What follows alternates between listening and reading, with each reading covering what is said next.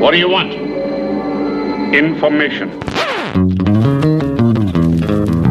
Sans blague, vous trouvez pas que c'est paradoxal Ouais, c'est pas faux. So say we all. All this already happened. Yes. So this conversation we're having right now, we already had it. Yes Then what am I gonna say next? Salut à toutes, salut à tous, bienvenue dans ce 18e numéro de Un épisode et j'arrête le podcast 100% série de l'ACS, l'association française des critiques de séries, en partenariat avec Binge Audio, une demi-heure de débat, de friction et d'embrassade autour d'une œuvre et d'une thématique pour faire, défaire, applaudir ou aplatir les séries dans la joie critique et la bonne humeur journalistique. Next one, next one, next one, next Whoa, one. wait, wait, wait, wait. What? What? That's the last one. Pierre Langlais de Télérama pour vous servir et avec moi aujourd'hui Charlotte Bloom de l'émission Ciné-Série et compagnie d'OCS. Salut Charlotte. Salut. Caroline Venac de Plus de séries sur Canal+. Bonjour Caroline. Bonjour. Et Romain Chéron d'LCI. Hello Romain. Salut Pierre. Nous sommes ensemble pour parler d'une des plus belles séries du moment, peut-être bien la meilleure, dont les ultimes épisodes viennent de débuter sur HBO et OCS City chez nous, la sublime The Leftovers, l'histoire d'un groupe de personnages qui tentent de vivre, survivre, aller de l'avant, faire son deuil, son deuil pardon, et croire en quelque chose, dans un monde où 2% de la population s'est volatilisée sans explication. Une série mystique, profondément humaine et presque fantastique, que nous allons tenter de décrypter en disant deux ou trois choses sur sa troisième saison, sans spoiler bien entendu. On the seventh anniversary of the sudden departure, the rains will come, and with them a great flood. Where are those happy days? They seem so hard to find. So this is the last time we're ever gonna see each other, huh? What do you mean? Just the world is ending. Oh, yeah.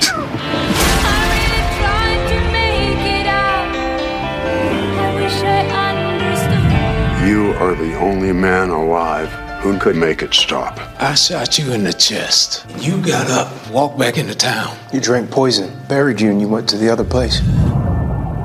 I'm not Jesus. I'm not saying you are, but uh, the beard looks good on you. Chers amis, commençons par un peu de pédagogie pour ceux qui n'auraient pas suivi The Leftovers. On les plaint et on les envie à la fois. Qui me ferait autour de cette table un petit previously pour résumer avec un minimum de spoilers les saisons 1 et 2 Autrement dit, où va The Leftovers scénaristiquement? Charlotte, bon courage. Ah, bah, merci. Elle se déplace, The Leftovers. Euh, on va arriver. On, a en fait une, une population qui est la population abandonnée. Je vais les appeler les abandonnés, ceux qui sont restés, ceux qui ne font pas partie des 2%. Et ces deux saisons, et maintenant la troisième, vont nous expliquer comment ils arrivent à survivre. Parce qu'on parle vraiment de ça, on parle de survie. Et ce qu'on observe dans ces deux saisons, c'est un déplacement de certains personnages qui pensent qu'en changeant de lieu, tout va aller mieux, et une réorganisation de la société qui s'interroge sur tous ces piliers, sur la loi, qui s'interroge sur la religion, et qui essaye de comprendre, en gros, quelle est sa place dans le monde et où est-ce qu'elle est la plus confortable. Alors au début, ils étaient à côté de New York, en saison Voilà. 1, Ils partent ensuite au Texas. à Jarden, On spoil, on spoil petite pas. ville. Oh bah si, quand même. ça, Petite ville où personne n'a disparu. Voilà, et qui Miracle. du coup a été renommé Miracle, enfin le parc qui est autour, Parc National Exactement. Miracle, évidemment. Et en saison 3, et là c'est pas spoiler non plus, toutes les bandes annonces le montrent, etc. On part en Australie. On part en Australie, en tout cas une partie de la saison se passe en Australie. Euh, Qu'est-ce qui fait que je l'ai appelée une sublime série et qu'elle mérite, selon vous, amplement un podcast entier? C'est ce qu'on va faire aujourd'hui.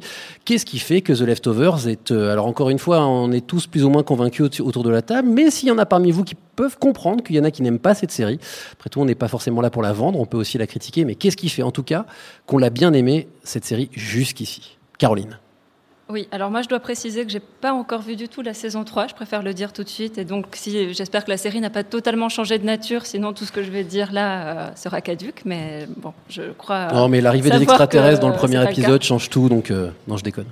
Pour moi, euh, ce qui fait le sublime de cette série, c'est euh, que ça parle de quelque chose d'assez rare finalement dans les séries, la fiction en général, euh, en tout cas euh, mis en scène à ce point-là, c'est la tristesse. La tristesse, c'est pas quelque chose de très vendeur. Euh, en général, on préfère plutôt nous en divertir. Et je trouve que la série regarde et ne recule pas du tout devant la tristesse, qui est à la fois une tristesse de tout temps, parce qu'on est humain et qu'on va mourir et que ceux qu'on aime vont mourir.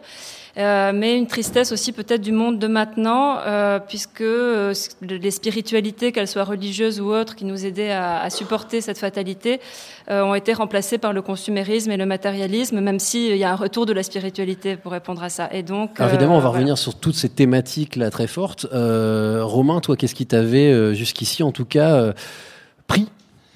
Euh, je trouve que ça touche en plein cœur, en fait. C'est assez le bouleversant euh, dans, dans les deux saisons et dans les quelques épisodes de saison 3 qu'on a pu voir. Et euh, en fait, c'est de l'émotion pure. Euh, je mettrais, euh, dans une moindre mesure, euh, cette saison, il y a eu This Is Us aussi, qui touche à l'émotion vraiment pure. Alors dans un genre Oui, radicalement dans, différent. Dans un genre radicalement Quoique c'est différent. aussi une série euh, de famille hein, dans les deux cas. Voilà, c'est ça. Mais non, c'est c'est- ça touche vraiment à l'émotion pure, au cœur, et euh, c'est ça qui fait que, c'est- ça touche au sublime, euh, comme tu, comme tu dis. Alors évidemment, euh, avant de rentrer dans le détail des premières saisons, puis de parler un peu de la troisième, euh, un mot un peu comme on avait fait la semaine dernière avec 10%, euh, qualitativement, ça joue pas mal. C'est pas mal. Quoique Justin Theroux, tout le monde n'est pas d'accord sur la qualité de son jeu, donc hein, qui incarne un peu le personnage au centre de cette histoire, qui est un flic. Euh, ah, Charlotte, t'es pas d'accord, mais il y a des gens qui sont pas fans du jeu de, de Justin Ouais, ouais, ouais. Les gens sont fous. Ouais, oh, bah, enfin, en même temps, je préfère Carrie Coon, je la trouve euh, Bah, plus forte et plus juste encore. Moi, voilà. je pense que dans un, dans un rôle équivalent, euh, dans un, dans un rôle équivalent à celui de Matthew Fox dans, dans Lost, euh, le personnage de mieux. Kevin Garvey euh, est un peu l'équivalent de celui de Matthew Fox. Il s'en sort quand même beaucoup mieux. Donc, euh, déjà, ça suffit à mon bonheur. Et, et autres détails de sa physionomie. Même s'il est souvent bougon, euh, le pauvre Kevin Je à qui paye il très cher sa euh, beauté, en fait. Je pense. Il vous dérange, Oui, ça. Bon, euh, moi, je fais partie des gens donc, que la saison 1 n'avait pas euh, complètement comblé. Euh, j'ai fini la saison 1 de The Leftovers en me disant, ouais, ok, c'est pas mal, c'est intéressant, il y a de très bons épisodes, mais globalement, je suis pas complètement dedans. En revanche, la deuxième saison, c'est bon, c'est chef-d'œuvre absolu, j'en peux plus. Euh, je porte même un t-shirt The Leftovers aujourd'hui, c'est de dire si je suis une groupie. Mais est-ce qu'on peut se mettre d'accord sur le fait que c'est une série qui été ce que les Américains appellent un slow burner et qu'il fallait un peu de temps pour comprendre où on voulait nous amener et qu'au début c'était un petit peu... Euh, Lindelof lui-même reconnaît que la première saison c'était pas complètement complètement ça encore. bah, disons que dans la saison 2, ils se sont libérés complètement du bouquin. Parce que la Qui est déjà une bonne chose. Ah, c'est l'adaptation d'un bouquin, tu as raison de le Voilà, dire, on c'est l'a pas dit, Tom Perrotta. Voilà, la saison 1 qui, qui Les courait disparus sur, de Mapleton en français, hein, c'est ça, je dis pas de bêtises. Je crois que c'est ça, Ouais, ouais. Qui- donc la saison 1 qui courait sur, sur toute le- tout, tout le livre, et la saison 2 qui s'en détache complètement parce qu'elle elle va plus loin que l'histoire et elle a- et euh, Lindelof a su euh, développer toutes les idées qu'il voulait peut-être euh, développer un peu plus dans la saison 1 qu'il n'a pas pu, et là qui a complètement explosé euh, dans la saison 2. Caroline, tu sembles d'accord Euh, oui, je suis tout à fait d'accord. Je n'y avais pas pensé là, mais effectivement, les adaptations littéraires, c'est toujours compliqué parce qu'il y a un moment où il faut s'en détacher. et Il y a toujours un flottement un peu. Je pense qu'il y avait quelque chose de fragile aussi dans la première saison parce que euh, il a fallu quelques épisodes pour que la série se détache de la question du pourquoi. Pourquoi euh, The Great Departure Pourquoi ils ont disparu Alors on va en parler, Et voilà, s'en s'installe dans une autre le- modalité, question voilà, de la et, série, qui- et que la série finalement n'est pas une enquête sur cet événement surnaturel, mais plus une sorte de méditation sur euh, l'existence et euh, la condition humaine. Et plein de choses dont on va parler justement. Euh, maintenant qu'on a à peu près compris de quoi ça parle, euh, quoi qu'au fond, c'est pas très compliqué de quoi ça parle. 2% de la population a disparu. Qu'est-ce qu'ils font les autres? Voilà, hein, c'est une bon résumé de The Leftovers? Ça vous va? Euh, maintenant, parlons un petit peu du fond. De quoi cause The Leftovers? Commençons avec le deuil, peut-être, puisque la série s'ouvre sur une disparition. Est-ce que The Leftovers est une série sur le deuil, Charlotte? Bah, c'est une série sur l'impossibilité du deuil. Parce qu'on parle quand même de, de deuil pour, pour- dont tu n'as pas de preuves, il n'y a pas de cadavre, il n'y a personne à enterrer, il n'y a, personne, il n'y a rien. Tu ne sais pas. Il y a d'ailleurs une ces possibilité que ces gens soient ailleurs. On ne sait pas où, Voilà, ailleurs. quelque part. Peut-être sur une île avec. euh, non, ça serait, ça, ça serait pas mal comme fin, ça. Oh la blague Ça, Ça bon, marcherait hyper Oh bien. Mais Ils sont quand même Oh, la 150 vengeance, millions à avoir disparu, c'est une Ouais. grande île. hein. Ça, beaucoup tout. plus que 150. Ah non, c'est que Non 2%. 150 Ouais, millions, ouais. ça fait du monde sur, sur une île quand même. Ouais, Il faut une grosse île. Mais Bon, enfin, oui, il y en a c'est- des grosses îles. Bah, L'Australie, c'est une grosse île. Eh, Ah, ouais, ah la ouais, vache. Merde, j'ai compris la fin de Leftovers. Bref, euh, Charlotte, excuse-moi. Donc, Non, oui, c'est sur l'impossibilité du deuil et du coup, c'est sur s'autoriser soi-même à continuer à vivre sans savoir si on a raison de le faire. C'est hyper difficile. Tu ne sais jamais si ton enfant qui a disparu ne va pas redébarquer dans 15 ans et tu l'auras trahi parce que tu auras repris ta vie et c'est un scandale et comment oses-tu et qui es-tu pour faire ça? Donc pour moi, non, ça parle pas de deuil. Ça parle de comment on fait quand on n'a même pas le droit, c'est pire que ça, quand on n'a même pas le droit d'être en deuil. Et de la nécessité de réinventer finalement une autre façon de faire son deuil. C'est-à-dire, on ne peut plus suivre les codes, on ne peut plus suivre, on va en parler dans un instant, les codes religieux notamment. Il va falloir reconsidérer ce que c'est que l'absence de l'autre. Et c'est là que finalement on est à, chemin- à mi-chemin entre le deuil et juste l'absence de l'autre. C'est-à-dire euh, la séparation amoureuse, euh, le divorce, peu importe, la perte d'un membre de la famille qui va vivre dans notre pays et tout ça. Caroline. Bah, Je, suis assez d'accord euh, avec ce qui vient d'être dit. J'ajouterais juste qu'il y a euh, une articulation, je crois, dans la série entre la question du deuil ou de l'impossibilité du deuil euh, au niveau très individuel, puisqu'il y a des personnages qui ont perdu des êtres chers et qui doivent négocier cette disparition dans leur intimité. Mais ça parle aussi du deuil collectif, puisque c'est un événement global et que forcément, on en revient toujours là, mais c'est comme ça. On pense au 11 septembre, on pense aussi à d'autres deuils collectifs qui nous ont touchés peut-être encore plus directement récemment. Et, et là aussi, il y a cette question de l'arbitraire finalement de la disparition groupée euh, que fait planer le terrorisme euh, su- sur nous et que comment on fait pour continuer à vivre effectivement. Pourquoi eux et pas moi? Comment on donne du sens à cette euh, chose absolument absurde qui nous ad- advient euh, collectivement. Qui est la disparition massive, si j'ose Oui, dire. et tellement brutale et, et, euh, que- qu'elle en est presque inexplicable et euh, impossible Absurde. à métaboliser en fait. Mm. Est-ce que The Leftovers est une série sur la foi? Un de ses personnages principaux est un pasteur, et sans entrer dans les détails, on sait déjà que sa dernière saison sera définitivement biblique. Si vous avez écouté le son qu'on vous a passé, il est quand même question de si oui ou non Kevin serait, Gardet serait Jésus. En tout cas, c'est ce que dit le personnage, et la barbe lui va très bien. Euh, Est-ce que The Leftovers est religieuse, et si oui, comment? Qui se risque? Ah, ouais, ah, non, la, mais- ah, la- patate on très très chaude. On peut, on peut pas nier le fait que Lindelof est quand même un peu obsédé par la religion. La fin de Lost déjà euh, avait quand même une dimension euh, chrétienne euh, assez euh, affirmée. Syncrétique. Oui, et que oui, mais bon, euh, on était quand même dans une église et Mm. donc il y avait. Bon, ça n'a pas plu à tout le monde d'ailleurs et euh, on pourra en rediscuter. Euh, donc On je crois quand même qu'il est. pendant les non, mais trois il est- générations Je crois à qu'il y a une tentation effectivement de lui en tant qu'auteur pour euh, la foi et peut-être en particulier la foi chrétienne. Je ne sais pas, il faudrait lui demander. Mais bon, je trouve que la série ne se limite pas à ça, qu'elle va au-delà et qu'elle interroge davantage l'absence de spiritualité dans le monde matérialiste et l'idée que pour être pleinement humain, il faudrait qu'on renoue avec une forme de spiritualité, qu'elle soit religieuse ou que ça qu'elle soit d'ordre euh, par exemple, l'amour, l'amour euh, entre les personnages de The Leftovers euh, est aussi une forme de, une manière d'accéder à une transcendance autre que la religion. Je pense que, je pense que la série redéfinit la foi. Parce que euh, c'est un, un événement mystique qui, qui n'est jamais arrivé, qui n'est pas écrit dans la Bible, qui n'est pas. Enfin, c'est un événement qui. ben, qui- Il y, a- il y a ce rapture. hein. Voilà. Il y a- il y a- ben, c'est dans la Bible. Enfin, pour le coup, j'ai pas lu la Bible, hein, mais je crois qu'il y a un événement dans la. Enfin, c'est en gros les, les justes sont sauvés avant le jugement dernier, si je dis pas de bêtises. S'il y a des spécialistes de la Bible dans la salle, c'est pas mon cas. Enfin, en tout cas, c'est identifié par plein de gens dans la série comme un événement Voilà. religieux, justement, Alors, comme Dieu C'est identifié, mais c'est pas un événement euh, que le monde pensait pouvoir. euh, Ah non, c'est sûr. Voilà, c'est ça. priori, tout ce qu'il y a dans la Bible ne va pas se passer en Voilà, vrai. du ou coup, sinon, du coup, voilà, ils, essayent de, de- de- de retrouver la foi par le pasteur qui est incarné par euh, Christopher Eccleston, ou par eux-mêmes, ou par euh, la secte, les, les Guilty euh, voilà, qui sont en blanc et qui fument voilà, tout le temps, Qui sont ont là pour rappeler aux gens l'événement de ce 14 octobre. Mais en fait, c'est tellement chaud de parler de The Leftovers parce que, bon, j'ai dit, voilà, c'est série sur le deuil, série sur la foi, la religion, le, le mystique en tout cas. Et en fait, euh, on peut dire que globalement, c'est une série euh, sur le grand mystère de la vie et le sens de l'existence, tout simplement, chers amis.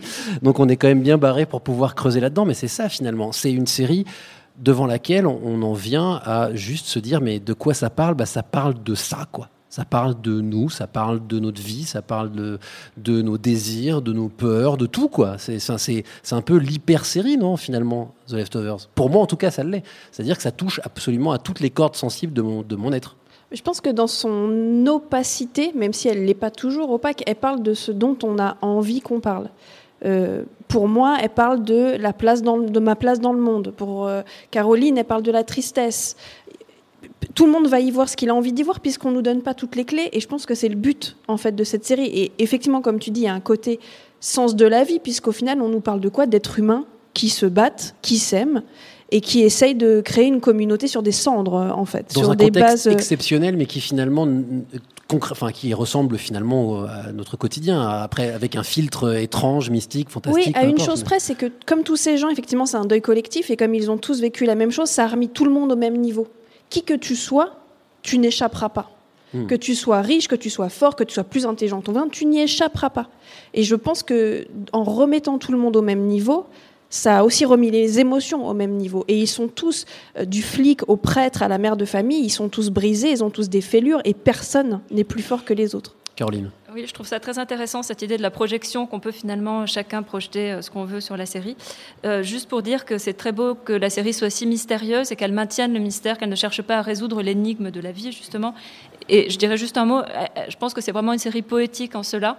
On disait qu'est-ce qu'il a fait qu'elle est sublime? C'est parce qu'elle est poétique et la poésie, c'est essayer de saisir le mystère des choses sans, sans le résoudre, vraiment. justement, euh, d'une série qui a essayé de résoudre ces mystères, on va en parler tout de suite.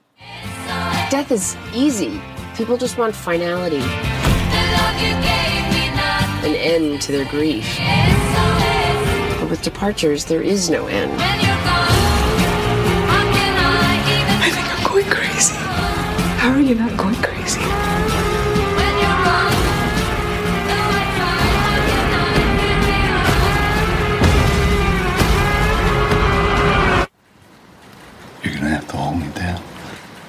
If I could do this instead of you,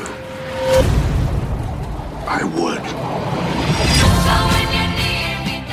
The Leftovers est co-créé et showrunné par Damon Lindelof, on l'a dit, ancien patron de Lost. Et d'ailleurs, au début, on l'a présenté comme une sorte de anti-Lost. Est-ce que ça reste une définition juste ou est-ce que c'est vraiment un raccourci qu'il faut arrêter de dire The Leftovers C'est la réponse de Damon Lindelof euh, au, au déçu de Lost, si j'ose dire. clairement la réponse de Damon Lindelof au-dessus de Lost. Enfin, pour moi, c'est évident quand on voit le titre du dernier épisode. euh, Je l'ai déjà oublié, mais il est super 3, long. euh, qui est euh, Full Explanation for the Departure that is both physically and religiously satisfying.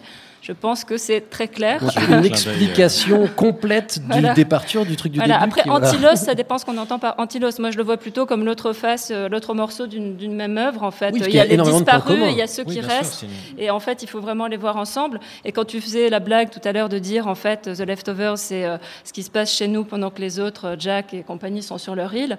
Certes, c'est une blague parce que c'est pas comme ça que ça va se terminer, mais intellectuellement, c'est intéressant de le penser comme ça. Et c'est euh, finalement au-delà de la blague, il y a une vraie pertinence à, le penser comme ça.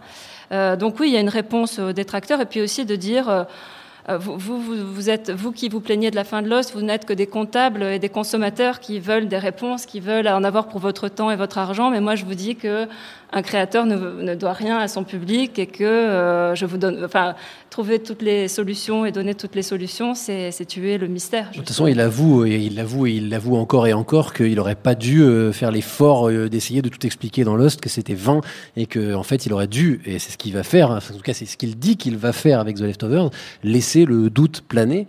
Euh, ces deux séries en plus qui ont des structures euh, similaires, qui ont des épisodes centrés sur des personnages à chaque fois. Alors évidemment, il y a beaucoup moins d'épisodes dans The Leftovers, mais euh, euh, moi, je serais curieux d'aller revoir Lost une fois que The Leftovers sera fini. Peut-être que ça nous offrira une nouvelle lecture de la série, Charlotte. Ah oui, c'est possible. Après, je pense que c'est pas une anti-Lost. C'est une suite de Lost dans le sens où on est davantage capable de tolérer cette série. Enfin, pour boucler un peu ce que tu dis, peut-être que tu comprendras mieux Lost parce que Lost a éduqué à comprendre Lost. C'est une série plus mature, de toute, de toute façon, The Non, c'est nous qui sommes plus matures. Je pense pas que Lindelof soit plus mature. Je pense que c'est un génie depuis son jour 2, en fait, Damon Lindelof. Mais nous, par contre, Quand il, quand il bossait sur Nash Bridges, tu veux dire? Ouais, ou même quand il avait 200. Je pense Ouais, qu'il était plus malin que nous tous. non, mais il nous a aidé à grandir et il nous a aidé à comprendre dans une. Mais je pense que ce qui nous, ce qui nous a surtout aidé à comprendre, c'est que c'est pas la fiction qu'on regarde. C'est pas. On regarde des gens et on se regarde nous. C'est toujours ça, les séries de Lindelof. C'est regarde-toi, fais un pas en avant et moins tu comprendras ma série, plus tu te comprendras toi et c'est un cadeau que je te fais. Donc en cela, oui, peut-être qu'on comprendra mieux Lost parce qu'on se comprend mieux nous-mêmes. Romain. Je suis d'accord avec euh, Charlotte. Pour moi, c'est un prolongement de Lost. Euh, D'ailleurs, le titre du dernier épisode est assez ironique par rapport au fait que Lindelof a toujours dit qu'il ne révélerait rien sur, euh, sur, sur le, la départure. Euh, et j'y trouve pas mal de points communs, notamment euh, chez Jack, euh, à la fin de la saison 3 de Lost, où euh, le fameux We have to go back, euh, il se sent obligé de retourner sur l'île. Il parce- a la barbe, tu veux Voilà, dire, comme qu'il a dans la, la dernière barbe, saison? Absolument. il, il se sent obligé de retourner sur l'île parce qu'il n'est plus complet, parce qu'il cherche encore euh, quelque chose pour, pour se reconstruire. Et c'est comme, euh, comme tous les personnages en fait de, de, The Leftovers. Euh, Est-ce que on peut essayer d'élargir deux secondes? Alors j'avoue ne pas avoir vu l'ensemble de l'œuvre de Damon Lindelof, mais est-ce qu'il y a des thématiques euh, communes Euh, Est-ce qu'il y a parmi nous des gens qui ont vu ces films? Je n'ai pas vu Prometheus, par exemple, dont, on- dont il a écrit le scénario, ou La Mouvement de tête de Romain. C'est pas oui. De toute façon, c'est un film qui s'est fait un peu taper dessus.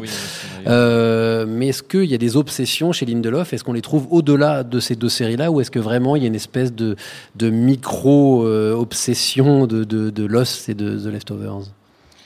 Moi, je, moi, je me sens pas de me lancer sur une analyse transversale de toute Ouais. l'œuvre de Lindelof. Euh, en revanche, si on reste peut-être sur Lost et The Leftovers, je, je trouve qu'il y a peut-être quelque chose qui tournerait autour de l'amour universel ou la, la solidarité, euh, une forme de solidarité universelle. euh, qui voilà une quête en tout cas de ça et puis il y a la question du père aussi et de la transmission qui est très présente et dans Lost et dans euh, et En dans plus, The c'est des Leftovers, pères problématiques, euh, c'est des hein. pères problématiques Ouais. avec lesquels il faut se réconcilier, mais c'est pas facile, euh, et, et dont il faut parfois réparer les erreurs.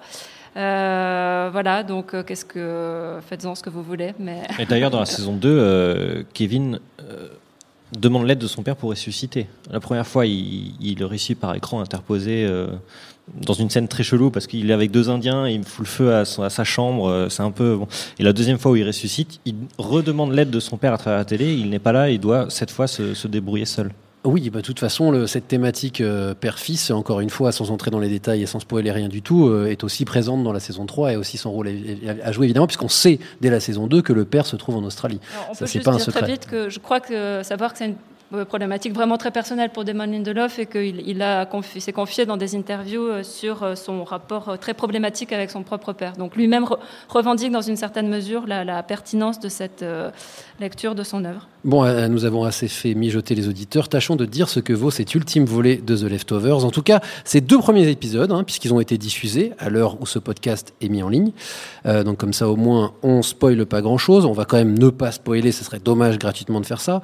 Euh, Qu'est-ce qu'on peut dire de ces débuts de saison 3 de The Leftovers Est-ce que a priori ça laisse espérer une fin euh, absolument formidable? Est-ce que c'est dans la continuité de la 2 Est-ce qu'il y a quelque chose de différent? Voilà, on, on a Caroline, tu t'es très sagement retirée de Le- cette le discussion. trailer est très bien. Là, Voilà, euh, Romain, Charlotte, on vous écoute. Qu'est-ce qu'on peut dire de ce début de Euh, saison 3 alors j'ai vu les deux, seulement les deux premiers épisodes.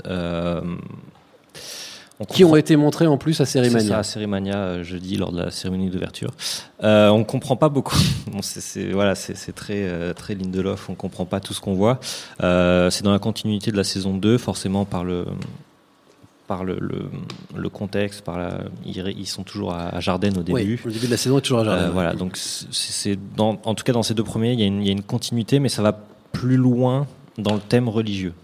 Oui, hein, il me semble, euh, y compris dans la bande son d'ailleurs, il y a des chants euh, religieux qui apparaissent régulièrement dans cette saison Voilà, 3. on- il y a euh, le personnage, le prêtre qui appelle euh, Kevin euh, pasteur. Jésus, voilà, le Oui. pasteur qui appelle euh, Kevin Jésus en parlant de- notamment de sa, sa- sa barbe. Donc, euh, Et voilà, de beaucoup d'autres choses, puisque c'est vrai qu'il lui en arrivé des choses étonnantes Oui. à notre ami Kevin Garvey depuis le début de la saison, et en particulier dans la deuxième saison, où il a quand même vécu des, des expériences qui, c'est vrai, font peut-être penser que ce garçon est un petit peu particulier. Charlotte, euh, un mot sur ces deux premiers épisodes Bah, Il y, a- il y a ce côté cyclique un peu qu'on a chez Lindelof. On se souvient que la saison 1, on était à quelques jours du 14 octobre. Là, on est à nouveau à quelques jours du 14 or- octobre. Et Lost euh, était d'ailleurs aussi une série cyclique, Oui, on reviendra c'est pas là-dessus, Il tourne, mais ouais. il tourne en rond. Non, ça avance, mais tout en rebouclant tout le temps la boucle.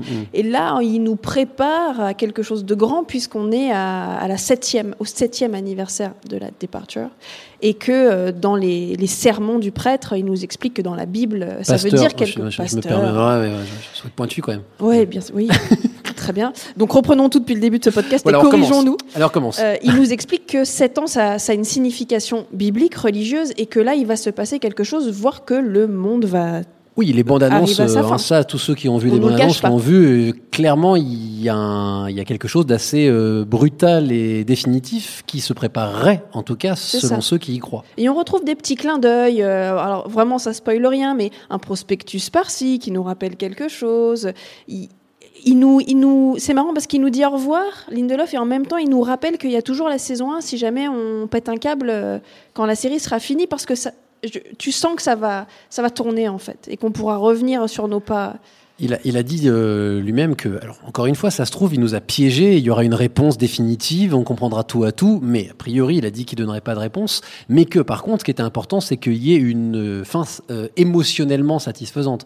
Donc, C'est-à-dire que le parcours de ces personnages, émotionnellement et intimement, aura une forme de résolution. Et c'est ça qui est intéressant, c'est qu'il va pas essayer de nous donner des réponses concrètes à pourquoi et où sont partis les gens, mais éventuellement au moins de permettre à ces personnages d'atteindre quelque chose, d'atteindre une forme de complétude, je sais pas quel est le mot exact. Euh, D'ailleurs, il a dit que chaque saison aurait pu être la dernière. Donc, euh, en soi, la, la fin de la saison 2, qu'on ne racontera pas pour ceux qui ne l'ont pas vu, c'est une fin de quelque chose.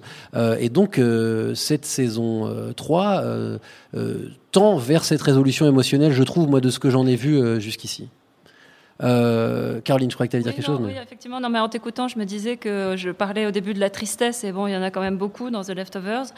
Euh, mais Et on euh, remercie Ma- Ma- euh, Max Richter qui a composé la musique et qui nous a fait chialer euh, contribue beaucoup euh, à la ça. tristesse. Mais euh, néanmoins, euh, je trouve pas la série déprimante. Moi, Euh, je trouve que c'est même plutôt réconfortant de voir, euh, de partager finalement cette tristesse avec nos frères euh, humains euh, en regardant The Leftovers.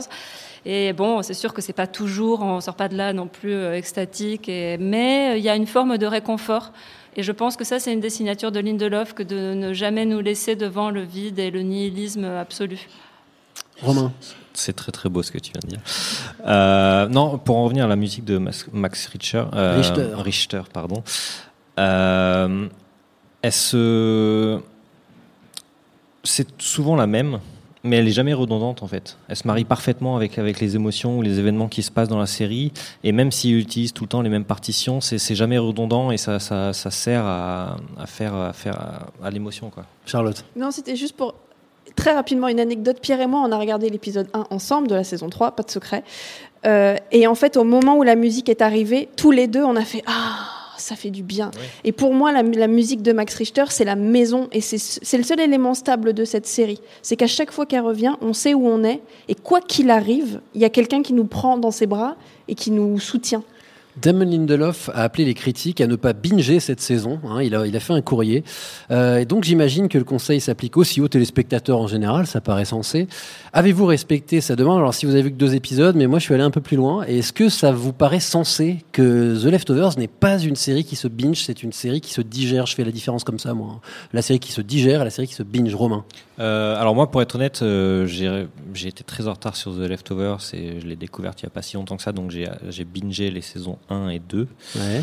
Euh, et euh, donc je sais pas comment comment comment réagir euh, en, en attendant un épisode par semaine, mais pour moi, ça n'a pas gâché du tout le plaisir ou, ou ce qu'on peut ressentir devant la série. Donc euh, bingeable, Caroline, Ah, moi, en Charlotte. l'occurrence, j'ai pas trop de religion justement là-dessus. Euh, moi, très personnellement, je n'aime pas binger en général, sauf exception. Donc, euh, je la regarderai sans doute euh, sans binger, et c'est là que je trouverai mon plaisir. Mais je vois pas pourquoi on pourrait pas la binger euh, si on aime ça. Je pense pas que ça qui va. s'est planté, Damon. Enfin. Non, mais je, je vois pas en quoi ça pourrait totalement euh, tuer le- la série. Ah, parce que c'est assez voilà. lourd quand même, mais, euh, mais Oui, on- peut le binger parce que, comme tu dis, c'est réconfortant, c'est pas de la tristesse pure, c'est donc on- je pense qu'on peut le faire. Charlotte, ton mot là-dessus? Ouais, alors moi non, effectivement, c'est pas une série que j'ai que j'ai bingé ni que j'ai envie de binger. Et là, pour cette saison 3, effectivement, bon, les journalistes en ont eu 7 d'un coup. Et moi, je me ferais du mal à moi-même que de me les regarder et après d'être pendant deux mois au, désespoir et être ouais. jalouse des gens qui vont les découvrir semaine Ouais, après c'est pour ça que je pense qu'il n'y a pas un journaliste qui allait jusque 7. Mais à c'est mon la avis. dernière saison, on peut Bah pas ouais. se faire ça. Après, Ouais. c'est fini. Il faut s'arrêter au bout d'un moment. C'est difficile, mais bon, il faut se forcer. On va pas se plaindre non plus. Euh, une dernière question en parlant de se forcer, de s'arrêter. Trois saisons et puis s'en va. Euh, on sait que c'est pas les plus grosses audiences de HBO. hein. Il y a Game of Thrones qui fait un peu plus, je crois. Ouais, Euh, Girls non plus, et ouais. on en fait six. Voilà. Bon, en tout cas, trois saisons et puis s'en va. Tant mieux. Oui, je pense. Il n'y a pas besoin de, de, de 1000 saisons pour raconter ce que The Leftovers a raconté, donc euh, je pense que c'est bien, trois saisons. De pas en faire trop. Ah, Charlotte, t'es pas complètement Non, parce que qui d'autre que Lindelof peut savoir s'il n'y a pas plus de que trois saisons pour raconter l'histoire? Ah oui, il peut, mais il, Eh oui. il Bah, peut s'il la a accepté, a priori, c'est que ça. Bah, Peut-être qu'il a accepté parce qu'il fait 680 000 téléspectateurs et qu'HBO ils sont bien sympas, mais ils n'ont pas viré Scorsese pour garder Lindelof. Peut-être.